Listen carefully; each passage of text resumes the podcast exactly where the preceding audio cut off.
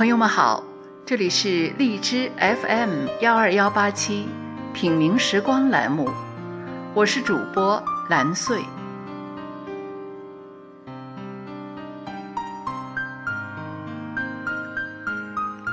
每个人的一生中都有一些美好的回忆挥之不去。今天我想跟大家分享一段我的美好回忆。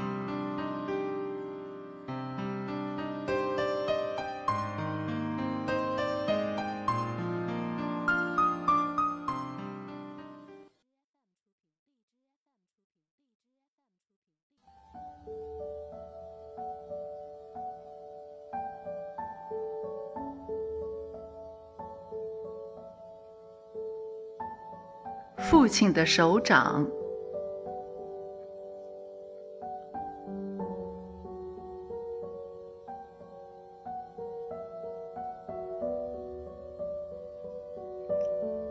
很小的时候，因为父母工作都很忙，我是跟随爷爷奶奶一同生活的。父亲是个孝子，经常从几十公里外的单位骑着那辆老式的自行车，再买点猪肉和点心带回来。那是三十多年前，交通不便。竟是崎岖不平的小路，父亲一骑就是近两个小时。夏天总能看见他满头大汗，冬天也总能看见他敞开外套，边停自行车，边冲屋里喊：“妈！”每当这时，小小的我，也总会伸出双手。奔向父亲，父亲也总会蹲下身子，用他那宽大而又温暖的手掌，一把将我抱起，举过头顶，而后轻轻地向上抛着，接着。那时的我，是甜咯咯的。上学了。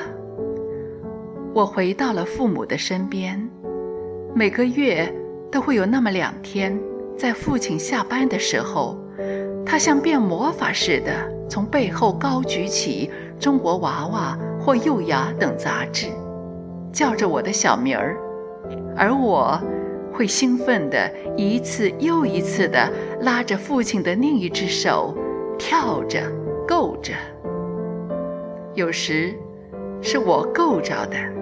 也有时，是父亲主动放低姿态的。然而，这一双充满魔法和快乐的手，有时也会让人畏惧和伤心。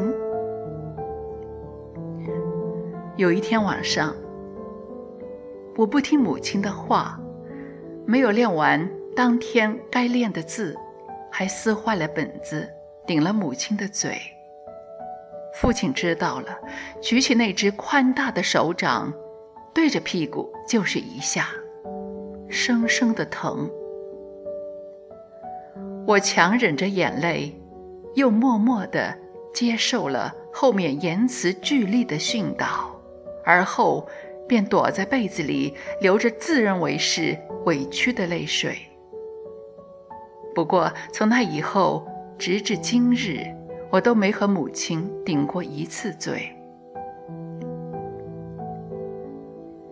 稍大一些，在外地上学，每次放假回家，父亲都会早早的候在车站。远远的看见父亲，都会有一丝不自觉的笑容从心底升起。下车了，父亲。伸出那一双宽大的手掌，接过我手中的行李，带着我回到已准备好饭菜的家，即使不是吃饭的时间。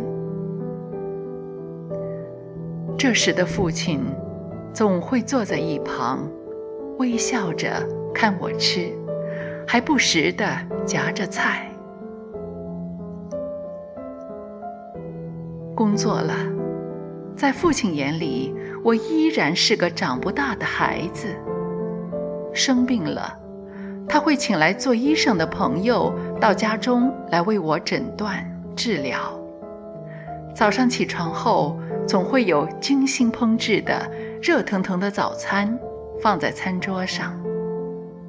每周日还会带上全家去餐馆享受一番，而付费的依然是那双宽大的手掌。